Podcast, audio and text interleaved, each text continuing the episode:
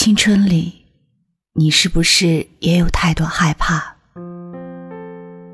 友情太真，我怕遇不到你。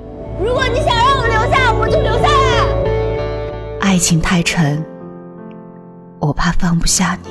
这个世界上只有一个李白了，他把他最好的爱都给你。时间太长，我怕等不到你。林一，要带我去一个只有我们两个人的地方吗？距离太远，我怕追不上你。沈佳宜，我很喜欢你，非常喜欢你，总有一天一定会追到你。可是有一天，我们回头会发现，原来青春里的每个人、每件事，都是我们最想留住的小幸运。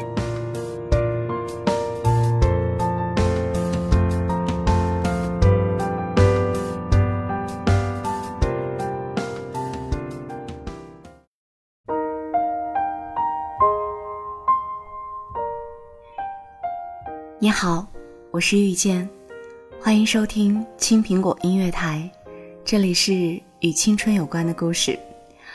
我们今天要跟您分享的故事来自作家史铁生。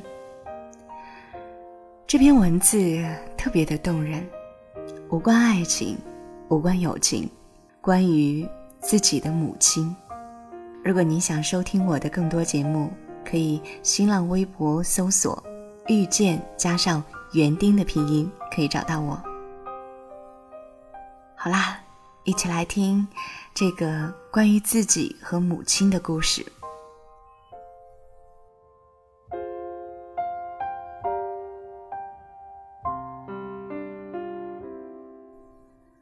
十岁那年，我在一次作文比赛中得了第一。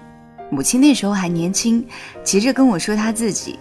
说他小时候的作文做得还要好，老师甚至不相信那么好的文章会是他写的。老师找到家来问，是不是家里的大人帮了忙？我那时可能还不到十岁呢。我听得扫兴，故意笑。可能？什么叫可能还不到？他就解释，我装作根本不再注意他的话，对着墙打乒乓球，把他气得够呛。不过，我承认他聪明。承认她是世界上长得最好看的女的，她正给自己做一条蓝底白花的裙子。二十岁，我的两条腿残废了，出去给人家画彩蛋，我想我还应该再干点别的事儿。先后改变了几次主意，最后想学写作。母亲那时已不再年轻，为了我的腿。她头上开始有了白发，医院已经明确表示我的病情目前没办法治，母亲的全副心思却还放在给我治病上，到处找大夫打听偏方，花很多的钱，他倒总能找来些稀奇古怪的药让我吃，让我喝，或者是洗、敷、熏、酒。别浪费时间了，根本没用，我说。我一心只想着写小说，仿佛那东西能把残疾人救出困境。再试一回，不试你怎么知道会没用？他这样说的，每一回都虔诚地抱着希望。然而对我的腿，有多少回希望，就有多少回失望。最后一回，我的胯上被熏成烫伤，医院的大夫说，这实在太悬了，对于瘫痪病人。这差不多是要命的事，我倒没太害怕，心想死了也好，死了倒痛快。母亲惊惶了几个月，昼夜守着我，一换药就说：“怎么会烫了呢？我还直留神呀。”后来他发现我在写小说，他跟我说：“那就好好写吧。”我听出来，他对治好我的腿也终于绝望。我年轻的时候也喜欢文学，他说，跟你现在差不多大的时候，我也想过搞写作。你小时候的作文不是得过第一吗？他提醒我说，我们俩都尽力把我的腿忘掉，他到处去给我借书，顶着雨或冒了雪推我去看电影，像过去给我找大夫、打听偏方那样，抱了希望。三十岁时，我的第一篇小说发表了，母亲却已不在人世。过了几年，我的另一篇小说又侥幸获奖，母亲已经离开我整整七年。获奖之后，登门采访的记者就多，大家都好心好意，认为我不容易。但是我只准备了一套话，说来说去就觉得心烦。我摇着车躲出去，坐在小公园安静的树林里，想：上帝为什么早早的召母亲回去呢？迷迷糊糊的，我听见回答：他心里太苦了，上帝看他受不住了。就召他回去，我的心得到一点安慰。睁开眼睛，看见风在树林里吹过。我摇车离开那儿，在街上瞎逛，不想回家。母亲去世后，我们搬了家，我很少再到母亲住过的那个小院儿去。小院儿在一个大院儿的近里头。我偶尔摇车到大院去坐坐，但不愿意去那儿的小院儿，推说手摇车进去不方便。院里的老太太们还都把我当儿孙看，尤其想到我又没了母亲，但都不说，光扯些闲话，怪我不常去。我坐在院子当中，喝东家的茶，吃西家的瓜。有一年，人们终于又提到了母亲。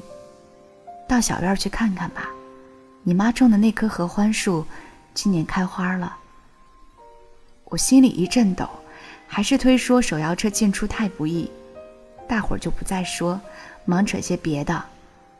说起我们原来住的房子里，现在住了小两口，女的刚生了个儿子，孩子不哭不闹，光是瞪着眼睛看窗户上的树影。我没料到那棵树还活着。那年，母亲到劳动局去给我找工作，回来时在路边挖了一棵刚出土的含羞草，以为是含羞草，正在花盆里长，竟是一棵合欢树。母亲从来喜欢那些东西，但当时心思全在别处。第二年，合欢树没有发芽，母亲叹息了一回，还不舍得扔掉，依然让它长在瓦盆里。第三年，合欢树却又长出叶子，而且茂盛了。母亲高兴了很多天，以为那是个好兆头，常去侍弄它，不敢再大意。又过一年，他把合欢树移出盆，栽在窗前的地上，有时念叨：“不知道这种树几年才开花。”再过一年，我们搬了家。悲痛弄得我们都把那棵小树忘记了。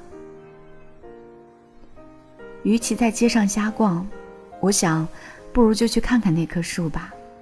我也想再看着母亲住过的那间房。我老记着，那儿还有个刚来到世上的孩子，不哭不闹，瞪着眼睛看树影。是那棵合欢树的影子吗？小院里只有那棵树。院里的老太太们还是那么欢迎我，东屋倒茶，西屋点烟，送到我跟前儿。大伙儿都不知道我获奖的事儿，也许知道，但不觉得那很重要，还是都问我的腿，问我是否有了正式工作。